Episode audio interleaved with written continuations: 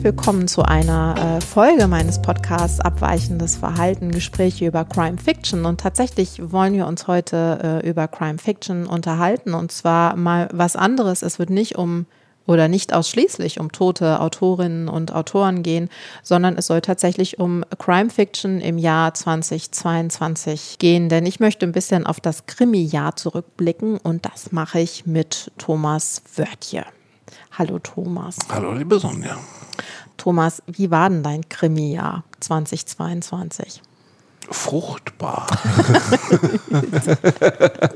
Inwiefern? Inwiefern? Erstens, ja, Prodomo hat mich unglaublich gefreut, dass meine Debütantin in meiner Surkamp-Reihe, die Sibylle Ruge mit ihrem Davenport 160 x 90 derart durchgestartet ist. Das war nicht unbedingt zu erwarten.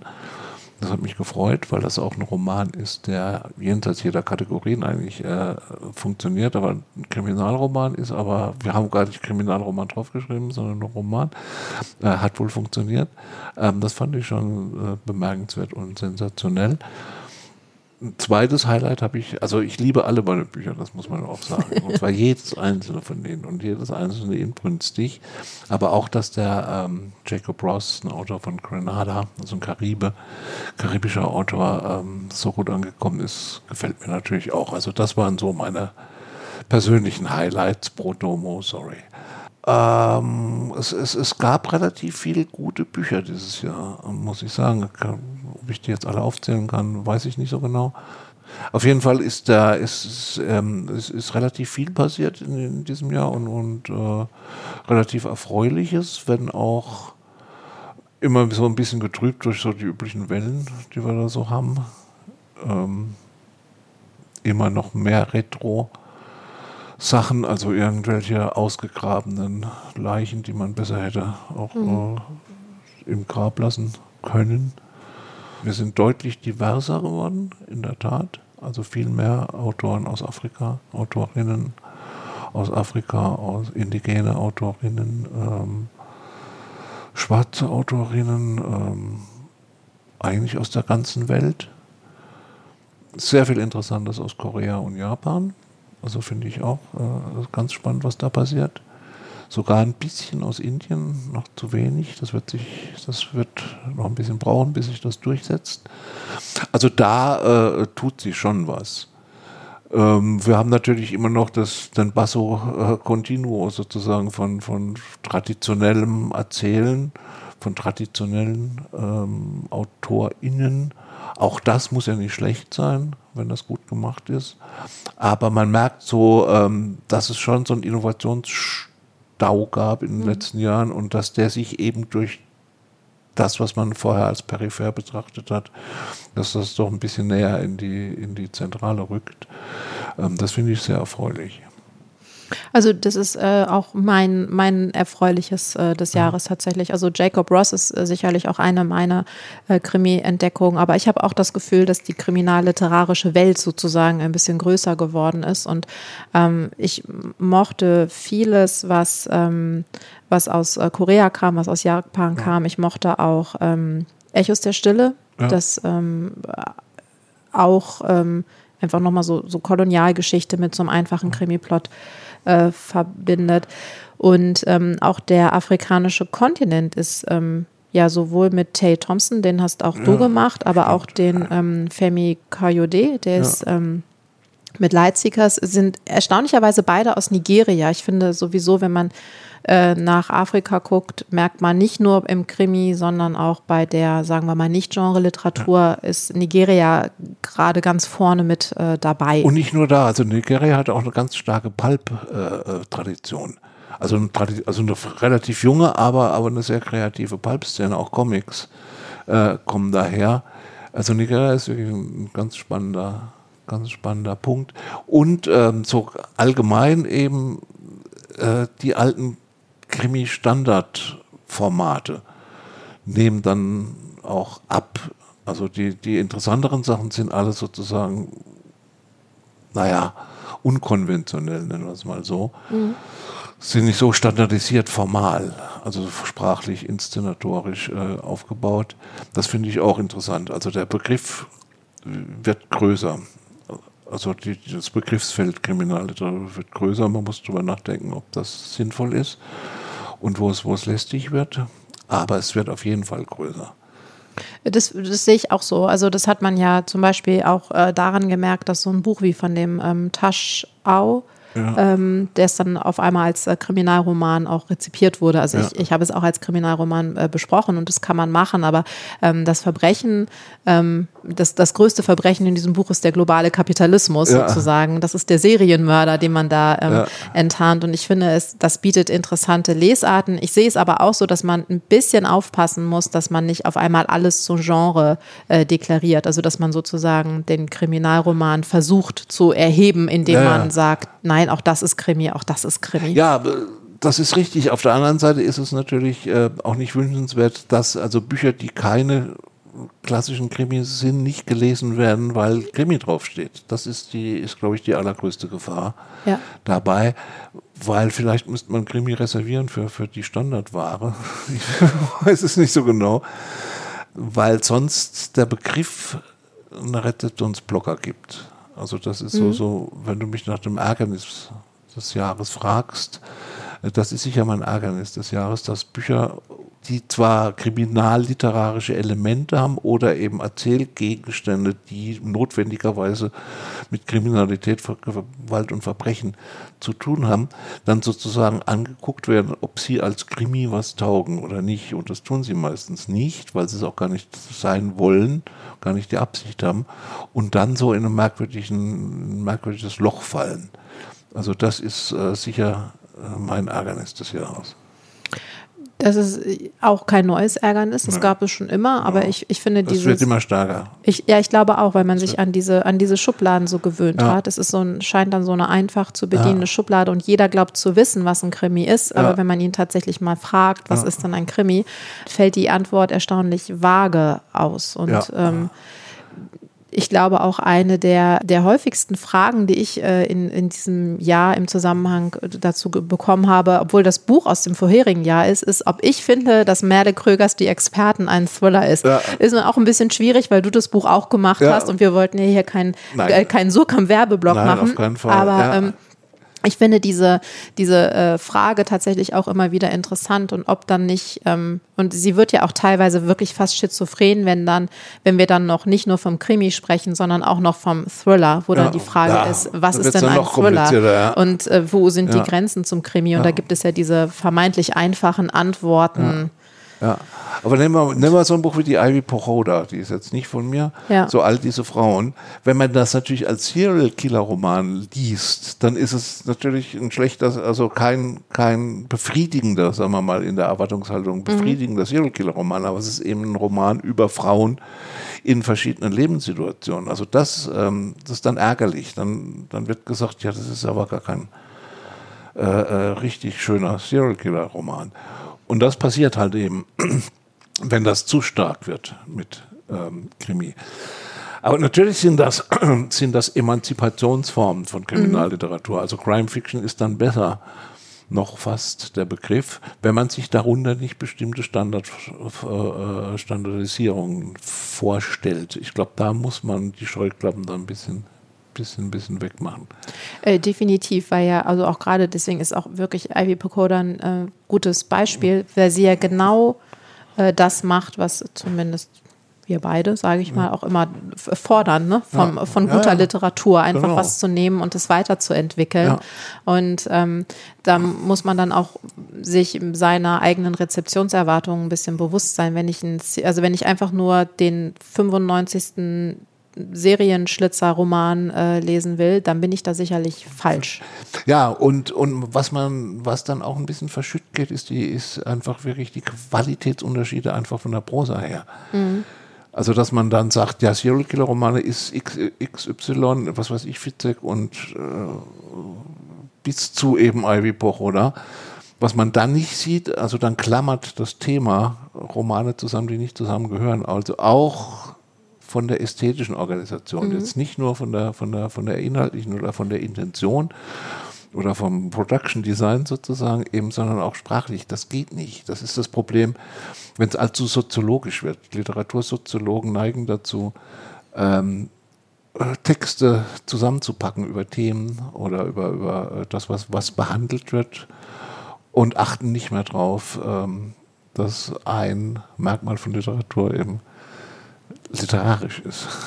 Das ist, wäre tatsächlich für mich auch die zweite Beobachtung ja. äh, in, in diesem Jahr, oder vielleicht sind wir auch schon bei der dritten, ich weiß es nicht ja. genau, ähm, dass es gerade bei der Kriminalliteratur eine ganz starke Konzentration auf das Thema gibt und ja. ich ähm, ich bin selber sehr literatursoziologisch unterwegs. Ich spreche mich davon nicht ganz frei, aber ähm, das ist offensichtlich ähm, in der Genre-Literatur noch eine, stär noch eine ausgeprägtere Tendenz gibt oder vielleicht auch schon immer gab, thematisch ähnliche Romane in einen Sack zu packen, aber dass man das jetzt in der Nicht-Genre-Literatur auch zunehmend ja. merkt. Das merkt mhm. man an, äh, dass dann oft ja auch noch hinten angegeben ist, auf welche äh, wahren Tatsachen sich das äh, ja. bezieht oder wie sorgfältig der Autor recherchiert hat oder die Autorin. Ja. Und das ist immer mehr, ähm, dass offensichtlich auch die Vermarktung von Büchern und das, das Befassen mit Büchern immer mehr über Inhalte und Themen ja, funktionieren. Natürlich.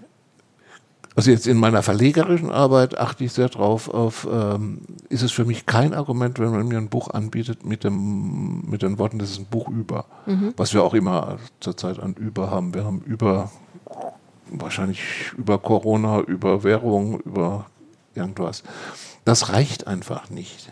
Das, das, ähm, ja, das merkt man ja auch an im, im nicht kriminalliterarischen Bereich, drei Generationen Bücher. Mhm. Völlig egal, ähm, wie die sortiert sind und was das äh, ist. Oder Bücher über die Befindlichkeit von Brenzelberg-Bewohnern oder Bücher über Coming of Age oder über, über, über. Ähm, das ist ein, ist ein Trend, den ich nicht toll finde.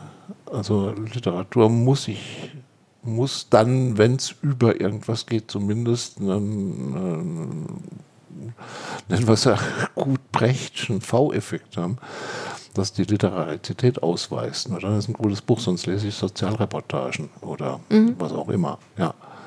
ja, das ist so ein bisschen, bisschen schade gerade. Ja, es ist so eine Rückkehr zum Themenroman. Zum Themenroman, ja, zum Themenroman und dann ist der Thesenroman nicht weit und dann mhm. letztendlich das Pamphlet. Also es gibt auch den Blasenroman, also äh, das nur auf bestimmte, auf bestimmte Rezeptionsblasen hingeschrieben ist. Wenn die Blase recht groß ist, ist okay, aber es ist trotzdem Blase.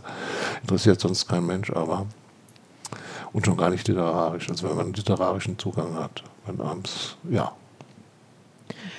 Was ich nur interessant finde, ist, dass das ähm, ja gerade in der dass ich, ähm, dass ich manchmal den Eindruck habe, dass es gerade gegenüber Kriminalliteratur, die ästhetisch avancierter ist, einfach so ein, so ein Widerwillen gibt und ja. so ein, auch so eine Rezeptionshürde, obwohl das ja auf der anderen Seite auch ein Genre ist, das ganz stark über Erzählkonventionen und Erzählmuster ja. funktioniert und man ja deswegen auch, ich würde dann ja annehmen, deswegen wäre ja die Freude umso größer, wenn man diese Muster und Konventionen mal wenigstens variiert oder gebrochen sieht. Ja, natürlich.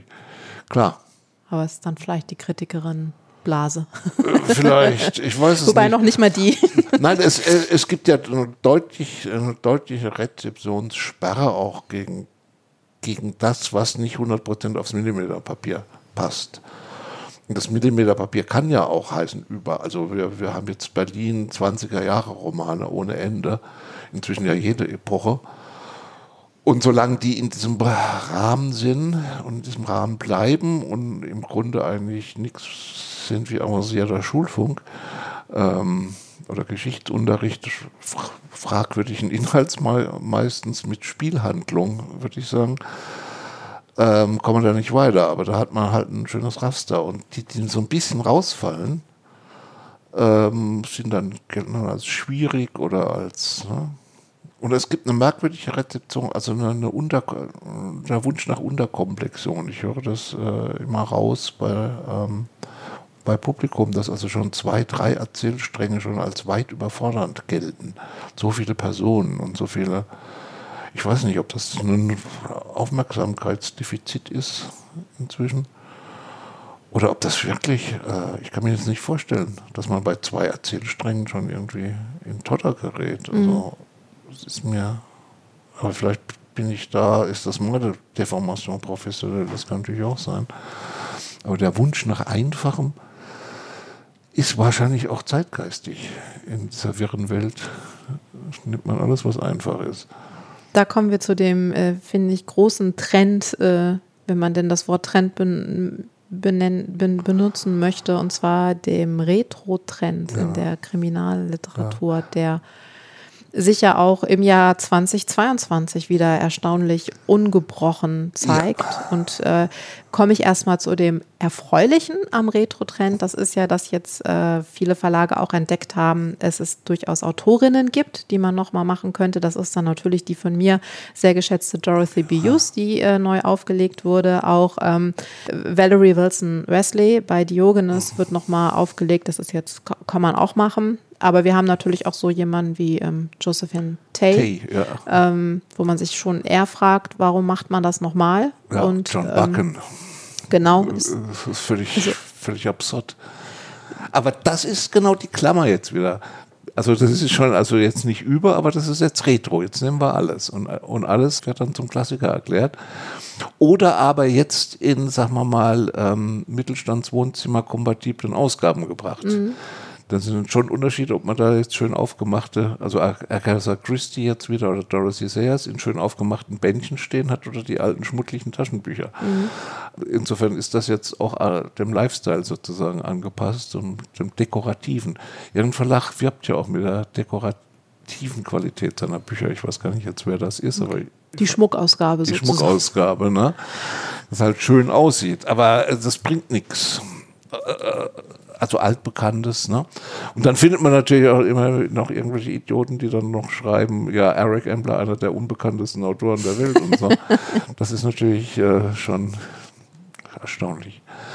Aber gut, okay, aber dieser Retro-Trend, ich weiß nicht, ob er ökonomisch sinnvoll ist. Ähm, ich bezweifle es, egal, ist nicht mein Problem.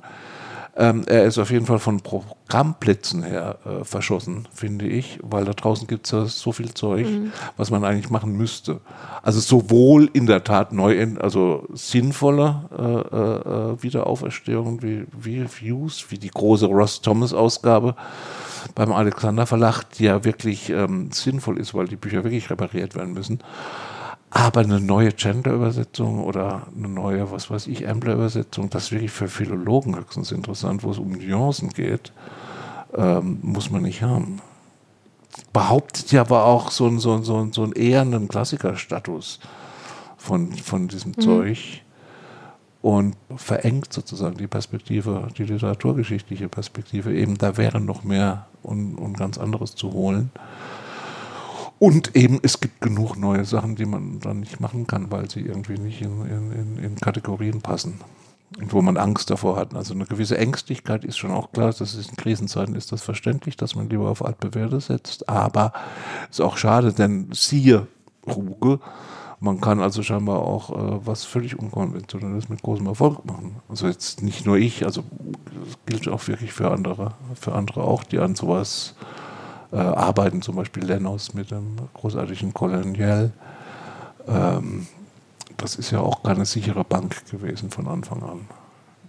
Ja, also das ist äh, gerade was, was ja. dieses Festschreiben von Traditionen ja. dann festgeht, äh, das ist ja auch, haben wir auch schon häufiger ja. drüber gesprochen, das ist natürlich auch was, was ich sehr bedauere, weil damit aber auch wird halt so ein bisschen ähm, der Wunsch nach Eindeutigkeit und nach Kategorien, also beides wird damit bedient. Da sind wir dann auch bei den Regelbrüchen, die, die andere machen. Ja, also wenn ich das, also das ist so inzwischen mein Reiz, mein Reizwort.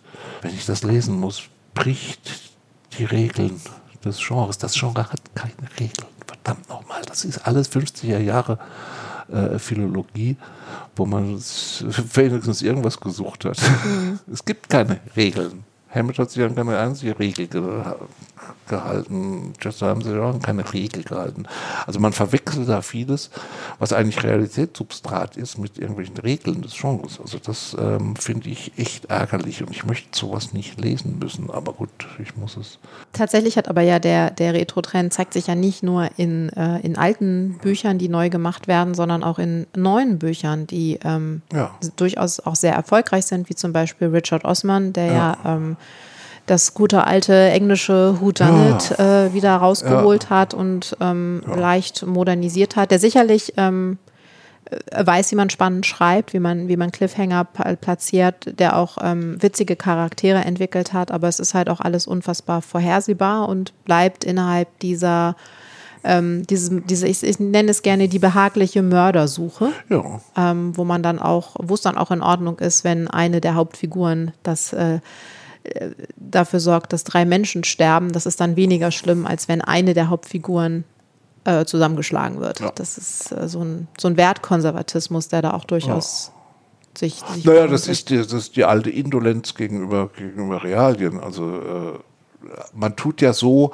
in, in diesem Segment tut man ja so, als ob Kriminalliteratur gar nichts mit der Wirklichkeit zu tun mhm. hätte, sozusagen, außer dass man ein paar zeitgeistliche Accessoires hat. Aber das ist, ähm, das ist die alte Tradition des Golden Age. Also was ich ja immer gerne sage, das Golden Age ist ein einziger Aufstand gegen die Moderne. Und auch gegen den Ersten Weltkrieg mit seinen Massenschlachten. Da muss dann zumindest das Töten wieder zurückgeführt werden auf, äh, auf eine gewisse Behaglichkeit. Mhm. Was mir, ja, ist so. Kann man nichts machen. Also es ist, äh, ist jetzt nicht so, dass dieser Typus, also auch Osman oder so, also moderne Neurosen, umsetzt in, in, in, in, in Töten oder in mhm. Gewalt. Das macht, das macht Fantasy manchmal, das machen Horrorromane, das machen andere, andere Genres. Da bleibt es halt einfach auf dem, auf dem Bespaßungslevel.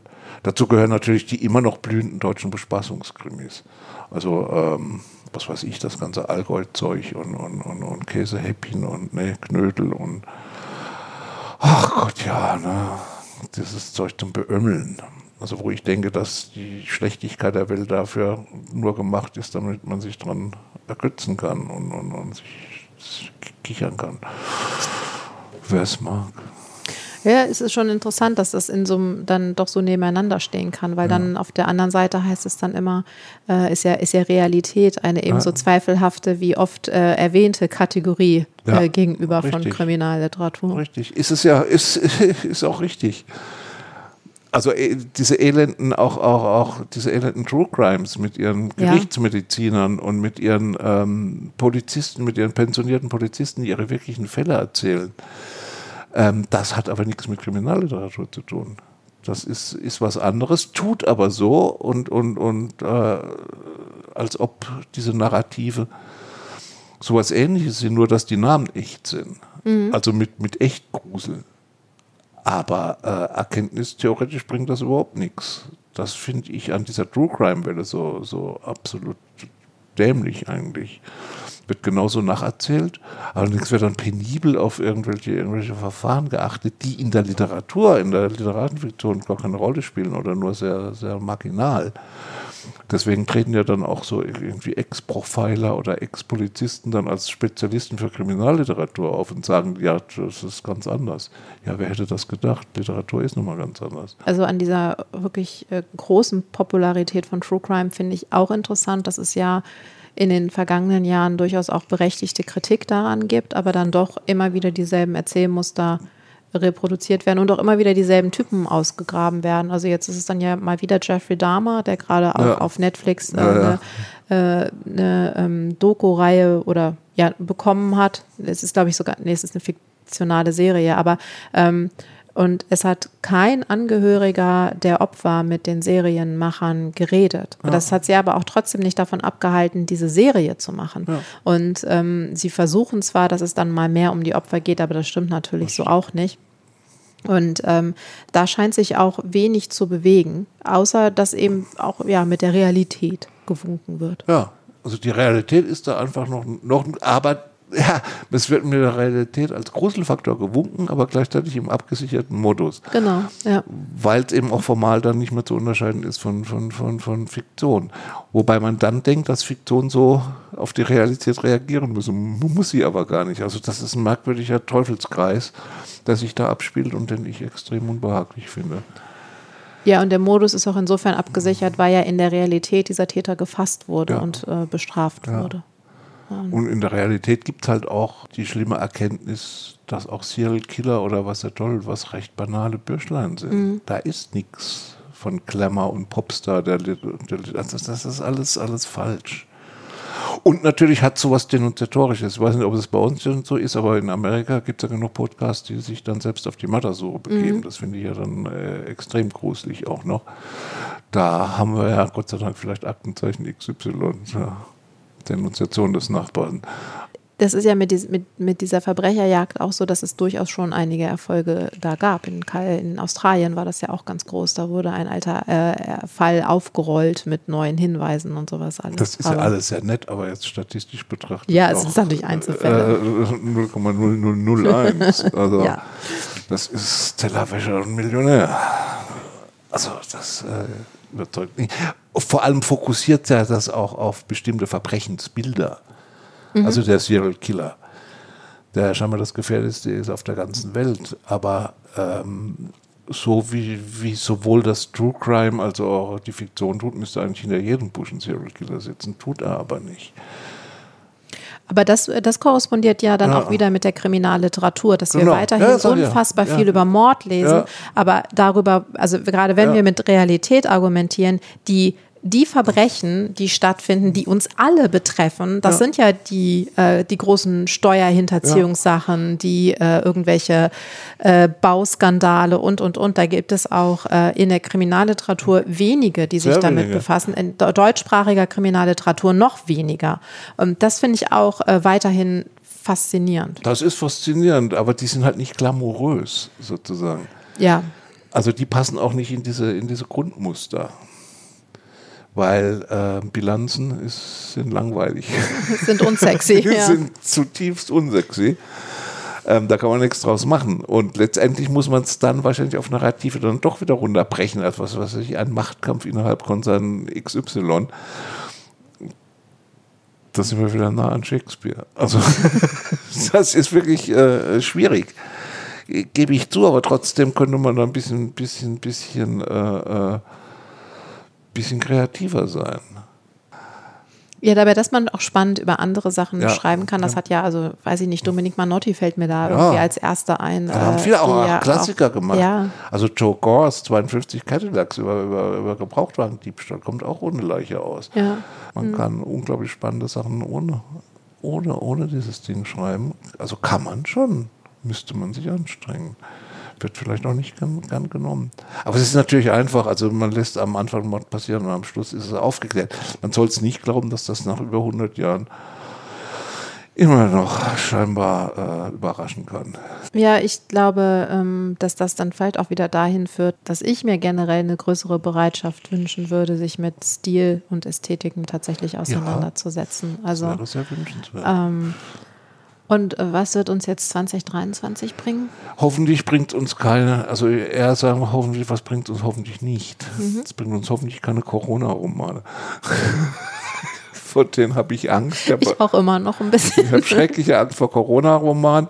Und dann gibt es jetzt wahrscheinlich bald irgendwelche Ukraine-Romane von irgendwelchen Söldnern-Firmen irgendwelche vielleicht neue Scharfschützenromane aus der Ukraine, ich weiß es nicht genau. Also da habe ich auch ein bisschen Angst. Geheimdienstromane äh, äh, werden kommen.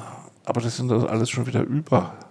Mhm. XY-Romane und davor habe ich ein bisschen Angst. Andererseits denke ich, dass der Trend vielleicht weitergeht, ein bisschen mehr, bisschen mehr Hybride, ein bisschen mehr, bisschen mehr Auflösung, ein bisschen äh, die Ränder zerfließen lassen bisschen die Konventionen so allmählich in die in Pension schicken, auch da, wo sie gut gemeint sind und äh, äh, funktionieren. Also ein bisschen mehr Waghalsigkeit wäre schön. Bin mir nicht sicher, ob das wirklich kommt, aber ich doch so manchmal schon. Also ich bin eher optimistisch, muss ich sagen. Also ich hoffe mir natürlich auch äh, mehr Experimente. Ich ja. hoffe auch noch irgendwie auf mehr Literatur aus Ländern, die bisher ja. noch ein bisschen unterrepräsentiert sind auf ja. dem äh, deutschsprachigen Krimimarkt. Man könnte auf jeden Fall nochmal noch mal, noch mal genauer nach Osteuropa gucken. Mhm. Es ist sehr sinnvoll, dass die Ukraine als, als Land, also auch als literarisches Land in, in, in Fokus gerückt wird. Aber ich hoffe, dass das anhält und nicht wieder vergeht, mhm. wenn der Konflikt irgendwann mal vielleicht zu Ende ist. Hoffe ich zumindest. Wobei das ja immer so eine Gefahr ist. Also wenn irgendwo ein Hotspot ist auf der Welt, guckt man, dann guckt man auch auf die Kultur, dann hat man da ein kurzes Aufflackern und dann liegt es wieder. Also das hat man, also sehr typisch Südafrika. Mhm. war das. Und es hat lange gedauert, bis jetzt wieder was anderes kommt aus der Gegend. Und dass das Interesse war höher. Lateinamerika hatte ein hohes Interesse, hat im Moment null Interesse, weil eben keine Hotspots sind. Vielleicht kommt da jetzt über Amazonien, über Brasilien, ähm, kommt da auch wieder was. Aber da habe ich immer ein bisschen Angst, wenn so der Blick nur über die, die großen literarischen Krisen dahin geht. Denn dazu sind die Sachen viel zu reichhaltig, als dass das so abgedeckt werden könnte. Naja. Aber sagen wir mal, ich bin verhalten optimistisch. Hm, das ist ja immerhin schon mal was. Ja.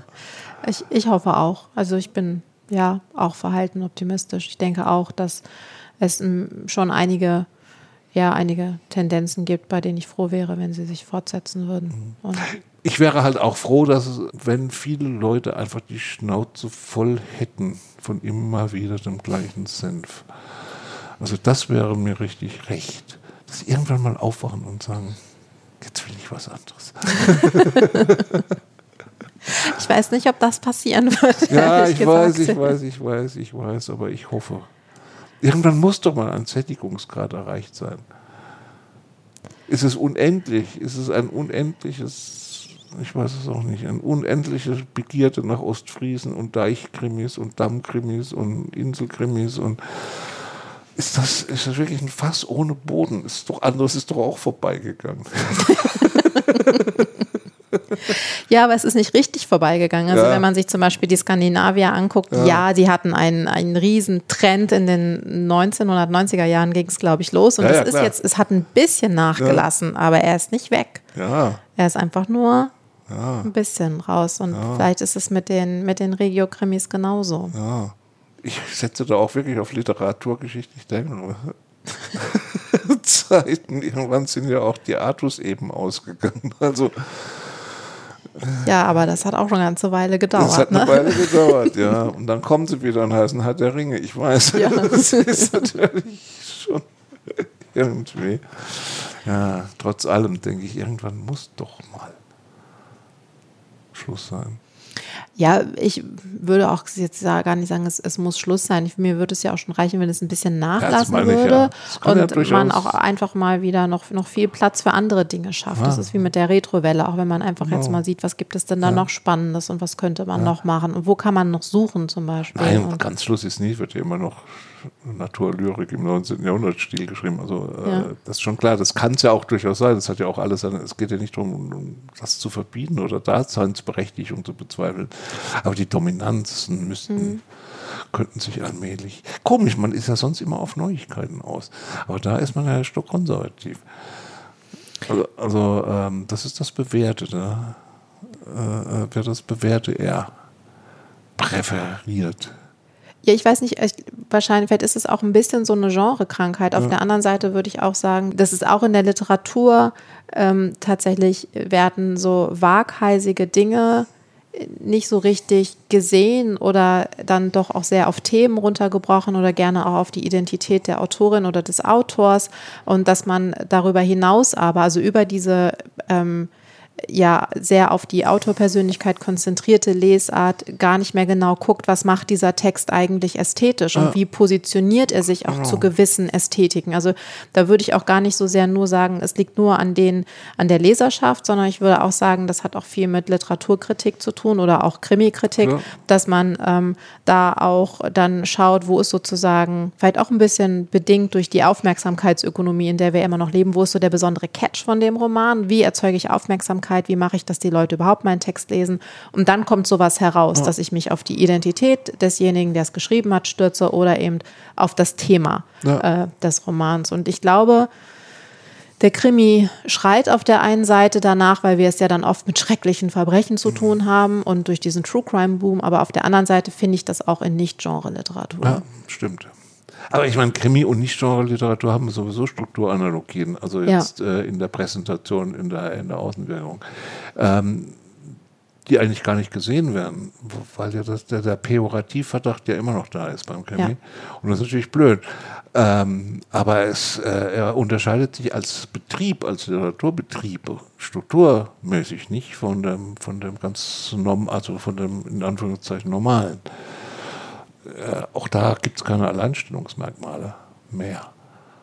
Wir werden sehen, was Wir passiert. werden, genau. 2023 kommt ja unweigerlich, ob wir wollen oder nicht. Und wir wollen ja eigentlich schon, dass es weitergeht. Und ja, dann äh, bedanke ich mich, Thomas, Aber äh, für das Gespräch. Und ich bedanke mich bei euch, dass ihr zugehört habt. Und ja, wünsche euch schönes 2023. Und hoffentlich hören wir uns hier wieder.